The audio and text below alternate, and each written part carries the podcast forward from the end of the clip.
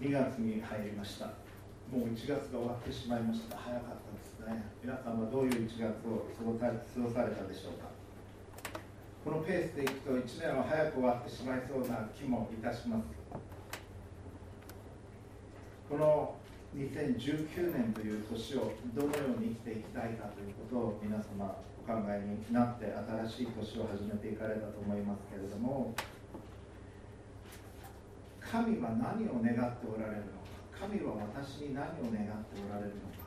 それを求めていくということはとても大切なことです。今日の説教題は神が望んでおられること。The will of God それが今日のメッセージのタイトルになります。神様は自分の人生に何を求めておられるんだろうかということをしばしば考えますキリスト者は。そして具体的な状況の中でこの道とあの道どちらを選んだらいいんだろうか。神様何を私に願っておられるんだろうかということを考えそしてしばしば心配をします。そしてそれが分からない。いろんな人にも相談をしますけれどもそして結局なんか常識的に良さそうな道を選んでしまうということが多いのではないでしょうか。しかしはっきりとこれが神の御心だと語られている箇所が聖書の中ではいくつかあります。その中でも有名な箇所をこれから見ていきます。そしてこれはとても大切な有名な箇所なのでぜひ覚えていただきたいと思います、えー、プロジェクターに入れますのでご参照ください。第一テサロニケの5章16節から18節にかけてお読みしてまいります。第一テサロニケ5章16節から18節。いつも喜んでいなさい。絶えず祈りなさい。すべてのことについて感謝しなさい。これがキリストイエスにあって神があなた方に望んでおられることです。もう一度読みます。いつも喜んでいなさい。絶えず祈りなさい。すべてのことについて感謝しなさい。これがキリストイエスにあって神があなた方に望んでおられることです。このことをぜひ覚えていただきたいんです。まだまだ2月の初めですから年をどう生きていこうまだ抱負立ててないという人いるでしょ。手を挙げてくださいって言いませんけれどもそういえばなんとなく1ヶ月忙しかったので終わってしまいましたけどちょっと今年の目標とかそういうのないですという人がいたらセカンドチャンスとしてこの箇所を念頭に置いてください。そういう方のためにもいいと思います。この3つをぜひ覚えていただきたい。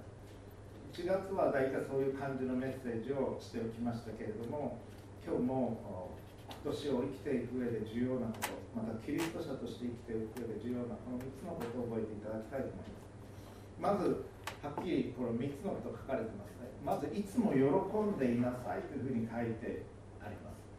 いつも喜んでいるということは実はそんな簡単なことではありません。良いことがあるともちろん喜ぶと思います。だけど急にバイオリンのつるが折れてしまったとかするじゃないですけどね弓が礼拝の前に「えっ!」とか思いますよね。それえこんな中でも喜んでいなさいって言われるんですか？2月1日は試験がありました中学入試東京は2月1日なんですね。私は岡山なのでへえそうなんだっていうふうに最近って言いましょうか。あの、まあ、東京来てから知ったわけですけれどももう一斉に試験が行われるわけですね。でもうすぐに結果が出たりするわけです。で希望の学校に入れた子もいるでしょうし入れなかった子も必ずいるわけです。いや私立を受験させてもらえなかった子どもだってたくさんいるわけです。そして高校入試もある。大学入試もある。入りたい学校に入れる人ばかりではありません。入れなかった人は必ずいるわけです。そして就職がある。入りたかったところに就職できない人もたくさんいます。また結婚もある。いろんなことがあります。その全ての中で全部自分の思い通りに行くという人はいません。一人もいないと言っていいと思います。いたらおかしいですね。その中でもいつも喜んでいなさいというふうに聖書は語るんです。いいことばっかりではない。自分の思い通りに行くことばっかりではない。その中でいつも喜んでおられるでしょうか。喜ぶことはできるでしょうか。新約聖書のピリピ書の4章の4節にも似たようなことが書かれています。聞いてください。いつも主にあって喜びなさい。もう一度言います。喜びなさい。繰り返すんです。もう一度言います。喜びなさい。というふうに旧約聖書の伝道者の書にはちょっとえっと思うような言葉も書かれている。聞いててくださいね。伝道者の書の7章。祝宴の家に行くよりは喪中の家に行く方がよい。そこには全ての人の終わりがあり生きている者がそれを心に留めるようになるから結婚式の行われた家に行くよりは誰か人が亡くなった家に行く方がいいっていうんです。そこには人の終わりというものがあり生きている者が人には終わりがあるんだということを心に留めるようになるから。3節7章伝道者の書悲しみは笑いに勝る。顔の曇りによってはよって心は良くなる。知恵ある者の心は喪中の家に向き愚かな者の心は楽しみの家に行く。知恵ある者の叱責を聞くのは愚かな者の歌を聞くのに勝る。愚かな者の笑いは鍋の下の茨がはじける音に似ている。これもまた虚しい。本当に知恵がある人は人生に終わりがあるんだということを考える。そして飲んで騒いでハッピーな結婚式とかそういう楽しい場所のところだけに行くのではないということ。です人の死に直面するときに我々もいつかその後に続くものだということを考えます。調子がいい時はもちろん嬉しいし思い通りになった時は感謝できますし喜ぶことはできます。でもいつも喜んでいなさいというふうに言われる。それは自分の願ったことがいつも起こるわけではないということを踏まえた上でのことです。いつも楽しいということではない。大変な中でも喜ぶことができる。そして喜びなさいというのが聖書の教えなんです。なぜかそれはイエス様かイエス様が神が私たちといつも共にいてくださるからです。この第一テサロニケの5章ちょっと前の箇所ですが10節にこう考え書かれています。主が私たちのために死んでくださったのは私たちが目覚めていても眠っていても主と共に生きるためです。いいことばかりではない。でもその中でも起きていても休んでいてもイエス様は共にいてくださる。イエス様は見よ世の終わりまで私はあなた方と共にいますというふうに弟子たちに語って言われました。それはまた福音書の一番最後の箇所です。世の終わりまであなた方と共にいてくださるということは目には肉眼では見えませんけども今もこの礼拝の場にイエス様は共にいてくださるというリアリティがあるということなんです。クリスチャンとして生きるということそれは大きな死だから歴史を見る。ということです。この第一テサロニケの前の4章の箇所には再臨についてそしてまた終わりのよみがえりについて書かれています再臨というのはセカンドカミング。イエス様がクリスマスの時に来られていろんなことを教えてくださって約30年33年の人生を歩まれて十字架にかけられました。そして殺された。けれども復活をされました。その後に昇天していかれました。神の右の座に昇天していかれた。それがファーストカミングですいわば。しかしもう一度私は来るというふうにイエス様言われています。今度は最後の最後に私たち信じる者この2000年の間生きてきた人たちイエス様来られる前にも生きてこられた方々います。その者たちを天の御国に招くためそして最後の裁きが最後の審判が行われるためにイエス様来られるわけですけれどもその再臨について終わりのよみがえりについて復活について書かれているのはこの第一テサロニケなんです。これは今日お読みした前のところに書かれています。それらを念頭に置いて私たちは歴史を考え今の時点を考え期末試験を迎えている人は期末試験のことを考えていっていただきたいんです振り返ってみてください。皆さんが小学生の頃どんな小学生だったでしょうか大体可愛かったと思います。可愛い小学生だったと思いますけれども小学生の頃はクラスでの人間関係がほぼ全てであった。ではないでしょうか。クラスの同級生とうまくいかないとこの世の終わりのように感じたかもしれません。クラスのみんなから褒められたりするとなんかすごく嬉しくて世界を勝ち取ったかのように思ったかもしれません。受験の時には受験された方々もう受験が人生の全てであると思っていたでしょう。結構。違いますか？そして失敗したらもう終わりだというふうに思ってたんじゃないでしょうか。そして成功したら第一希望に入れたらもう全部成功は自分の手の中に入ったように思ったかもしれません。大好きな人に振られた時には人生が終わったように感じたかもしれません。大好きな人との恋が実った時には天にも昇る気持ちであったかもしれません。もうこれさえ手に入れればと思っていたかもしれないだけど時が経つと人生はそれだけじゃないということに気づくようになっていきます。入りたい学校に入れるともちろん素晴らしいし嬉しいし好きな人に好かれたら嬉しいです。しかし人生にはもっと他のことがたくさんあるというのはもう皆さん分かっていると思います。それが大きな死だから自分を見るということです。大きな死だから自分を見るということは助けになります。人生というのは平均寿命で日本に住んでる人々は男性が約80歳女性が88歳と言われてます。今の最新の統計では。あなたの人生は80歳から88歳で終わりではないんです。もっと大きい永遠の中で自分のこの80年90年の人生を考え今の時を考えていく必要があるんです。そして生涯が終わった後も神の前に立つ日が来ます。そして神によるこの全宇宙の再創造が行われる。そして天の御国へと我々導かれるということがあるんです。もし神と共にいたいと願うなら。そしてそのような生き方をしていくなら。その視座の中で今起こっている出来事を考える。その時にいつも喜んでいなさいという言葉の意味が見えてきます。先ほど言いましたけど4章の終わりからイエス様の再臨について語っています。終わりの出来事について語っています。第一テサロニキ4章の16節17節ちょっと読みますね。聞いていてください。主は主というのはイエス様のことです。号令と見つかいの天使ですね。頭の声と神のラッパの響きのうちにご自身天から下ってこられます。それからキリストにある死者がもう亡くなってしまった方々ですね。この今までの歴史の中で。キリストにある死者がまず初めによみがえり次に生き残っている私たちがたちまち彼らと一緒に雲の中に一挙に引き上げられ空中で主と会うのです。このようにして私たちはいつまでも主と共にいることになります。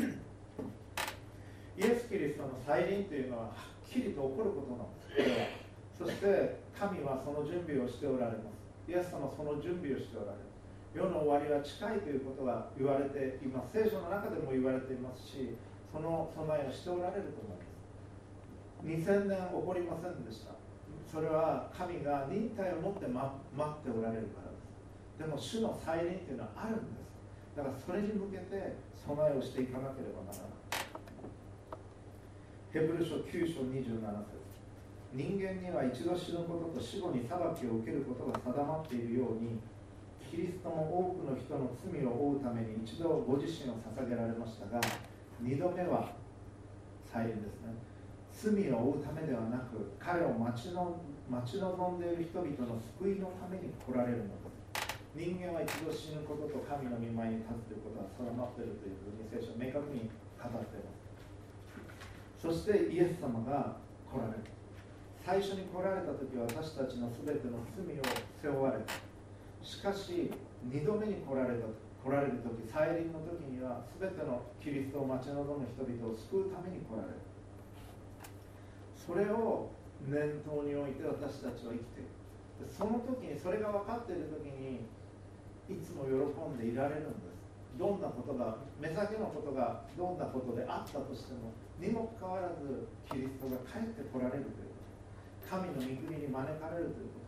そして全ての人を神がそこに招こうとしておられるというその準備をしておられるということが分かる時に神の配慮が分かる時に喜んでいられるんです。第一ヨハネの3章1節。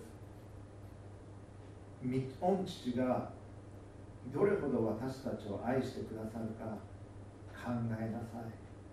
と記されています。御父がどれほど私たちを愛してくださるか考えなさい。それは私たちが神の子と呼ばれることで事実またその通りです。世が私たちを知らないのは御父を知らなかったから。神がどれほどあなたのことを愛しておられるか考えていただきたいんです。そうすると目先のこれが叶ったこれを合格したこれうまくいったいかなかったにかかわらず喜べるんです。ある場合には神は道を閉ざされます。あなたにとってふさわしくないと思われると道を閉ざされます。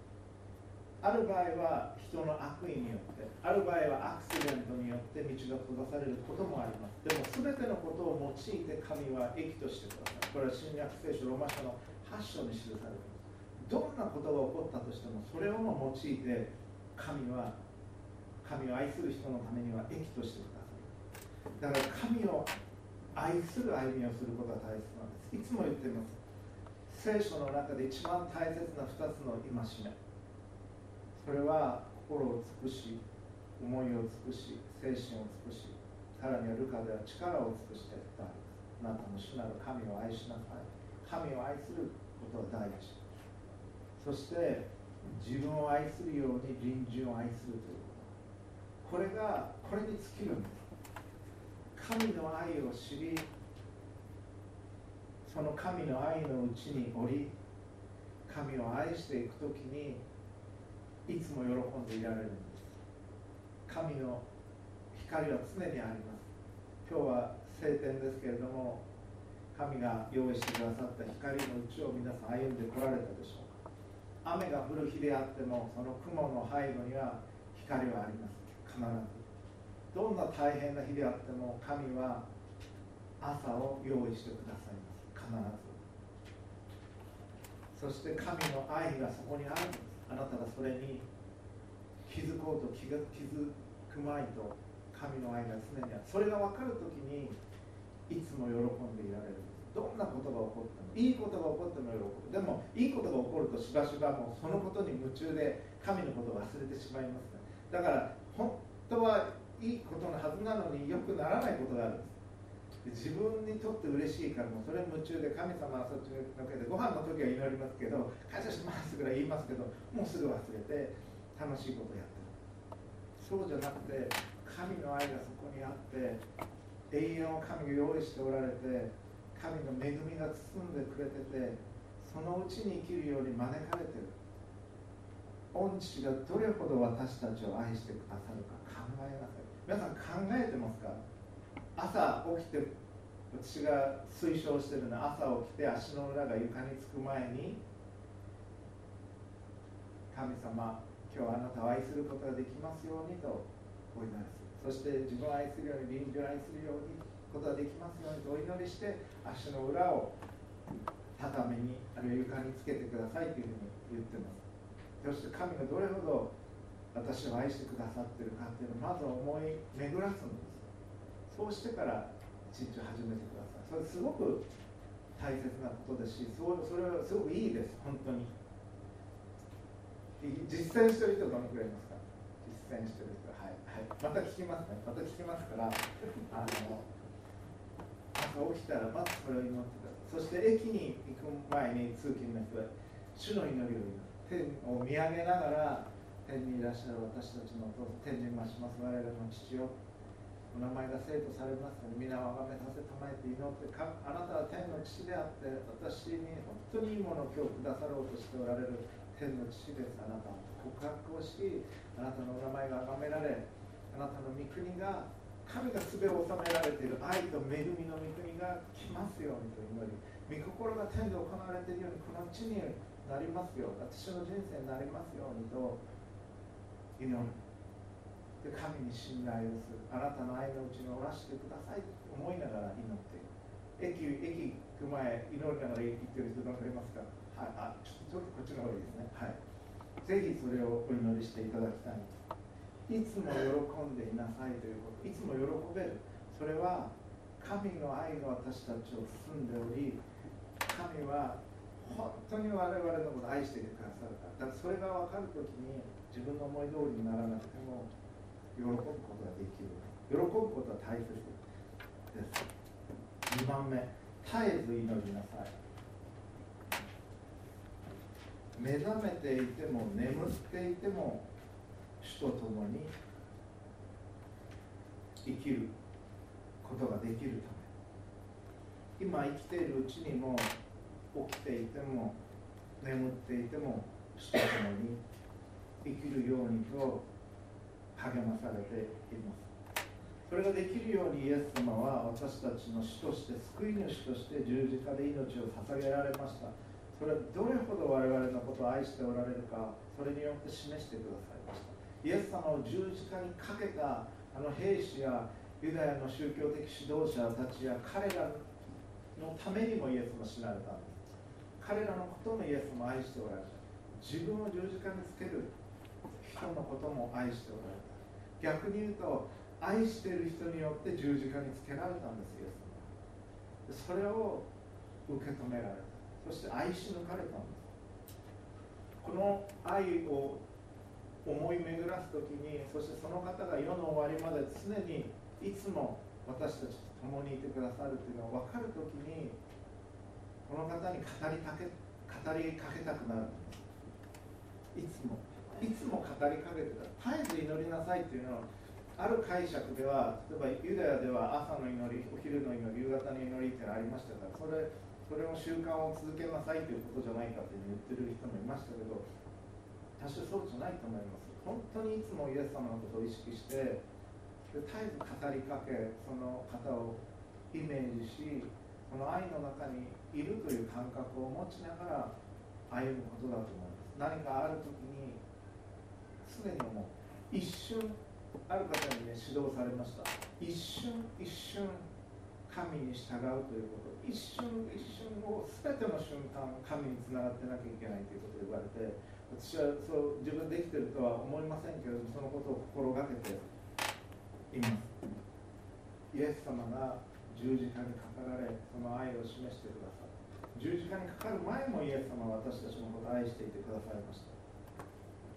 そしてこの方が願われるような生き方をした。いこの方は我々この方は何を願っておられるかというとイエス様は神のことしてこられた。神の思いを伝えるために来られました。神は何を願っておられるか。父子精霊なる神が願っておられるのは神の愛を受け取ることです。どれほど神が愛しておられるかを我々が知ることです。どれほど配慮しておられるか知ること。もう知り尽くすことはできません。神の配慮は。本当に深いもの。だけどその愛があふれんばかりのものであることを知ること。そしてその愛を受け取って神をお愛しすること。イエス様を愛しすること。聖霊様をお愛しすること。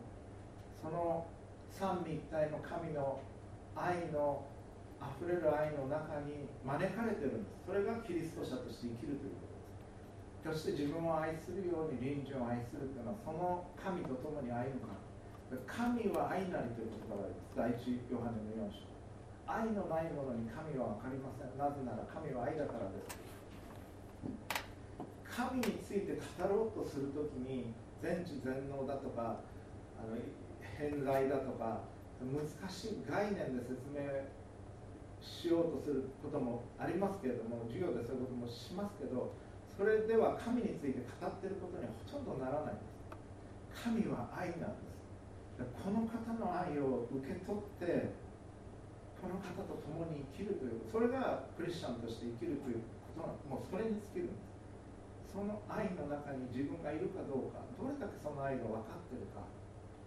そしてそれがこの神は全ての人を同じように愛しておられる。あなたが好きな人も嫌いな人もあなたが好きな国も嫌いな国も全て神は愛しておられる。だから愛しなさいと言われる。敵のために敵を愛しなさい。敵のために祈りなさいと言われる。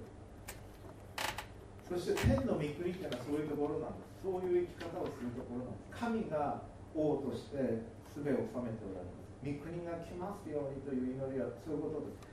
神の愛が満ち溢れ神の恵みが満ち溢れている天の御国が実現しますように私もその中に行きたいですというあなたの身思いがなるように愛であり正義であり恵み深いあなたの身思いがなるように天でなるようにこの地においてもなりますように。それがあの主の祈り。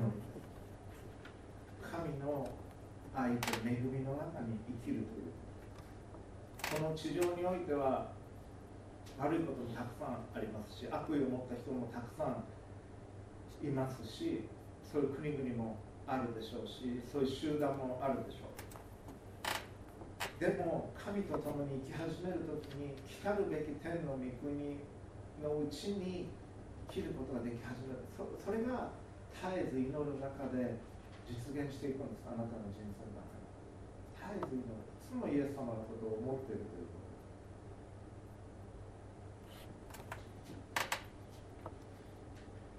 呼吸のように神につながり神に語りかける。それを意識しそのようにしていきたいと思います。だから絶えず祈るっていう時には普通の語りかけでもいいですし主の祈りを何回も申し上げてもいいですしロザリオの祈りでもいいと思います。他の人のことを覚えて家族のために遠くにいる息子のために祈られるお母さんもいるでしょうしおじいちゃんのために祈るお孫さんもいるでしょうしお母さんのために祈る息子さんもいるでしょう。あるいは先生のために友人のために祈ることもあるでしょう。困っておられる方々ニュースで聞いた本当に悲惨な出来事その人のことを思い起こして祈ることもあるでしょう。私もそういうことあります。ある事故で本当にひどい目に遭った方のことを時々思い起こしてお祈りをします。あるいは無残な形で殺された小さな女のこのニュースが先週はありました。その魂のために祈る。その家庭のために祈る。友人の方々のために祈る。絶えず祈るべきことっていうのはあるんです。何かがあると救急車の音が聞こえたらその患者さんのために祈る。ドライバーのために祈る。そしてその手当てをされるお医者さんのために祈る。絶えず祈るべきことがあります。おそれは自分のことよりも人のために祈るべきだと思います。そして自分のために祈るときは今日の日をきちんと生きることができますようにと祈っていただきたいです。絶えず祈りなさい。そして3番目に全てのことにおいて感謝しなさいでこれはですね新海訳が全てのことについてというふうに訳されてるんですけどもこれは実は正確ではなくてギリシャ語で見ますと全てのことにおいてなんです。英語だと in everything っていうふうになってます。しここだとこの NIB ですと give thanks in all circumstances というふうに訳されています。これは全ての状況のにおいてというふうに訳してます。こっちの方がいいと思います新海訳よりは全てのことについて感謝するんじゃない。です交通事故交通事故感謝しますというわけじゃないんです火事が起きました感謝しますっていうんじゃない。病気になりました感謝しますって誰かと喧嘩しました感謝します会社が倒産しました感謝これはおかしいそうじゃない。それは悲しいことなんですだけどそのような状況においても感謝しますというそれがここで言われていることが全てのことにおいて感謝をする。全ての状況の中で感謝を捧げる神が共にいてくださるから。神の許しなしにはこのことすらもこれは大変なことだけれどもこのことすらも起こらなかった。この中でも神のケアがあるということ。神の守りがあるということ。これで終わりではないということ。人がたとえ死んだとして死んで終わりではないんです。死んだ後に神の見舞いに立ちます。そして神は永遠を見据えながら彼らのこともケアをしていかれる。神の守りが常にあります。神の配慮は常にあるんです。我々には気づかないこともあるでしょう。だけどそれがある。イエス様の祈りが常にあるという。ことだから自分の思い通りにいかなくても全ての状況の中で感謝を捧げていくんですそれを覚えていただきたいと思いますそれが神のご意志であり神が望んでおられることです。いつも喜んでいなさい絶えず祈りなさい全てのことについてというか全てのことにおいて感謝しなさいこれがキリストイエスにあって神があなた方に望んでおられる。お祈りを捧げましょう父子精霊なる神様尊いお名前をあめますそしてあなたのご愛に感謝をいたしますどうかあなたの愛のうちにいつもおらせてくださいあなたの光のうちに恵みのうちに清さのうちにいつもおらせてくださいいつもあなたに会って喜んでいることができますよどんな小さな花を見つけた時でも日の光を浴びて感謝を捧げる中でもあなたの愛と恵みが常にあることを覚え喜んでいることができますよそして与えられているものに常に感謝を捧げることができますよ毎日食べるものがあり住むところがありなすべき働きがあることに感謝をいたします。絶えずあなたに祈ることができますようにあなたと共におらせてください。そして全ての状況の中においてあなたに感謝を捧げさせてください。どうかあなたがしてくださっている配慮の分の1でも1万分の1でもわずかでも分からせてください。そしてあなたのご配慮に十分にふさわしいと思いませんけれども感謝を捧げさせてください。あなたが愛していてくださることに本当に感謝をいたします。そしてあなたをお愛しし隣人を愛する歩みをどうかさせてください。そして神の愛と平和の使者として多くの方々に恵みを届ける歩みをすることができますよう助けてください。そのような生き方をさせてください。自分の願いではなく神の御心がなりますように救い主主イエス・キリストのお名前によって祈ります。どうかご自分の言葉で神様に直接お祈り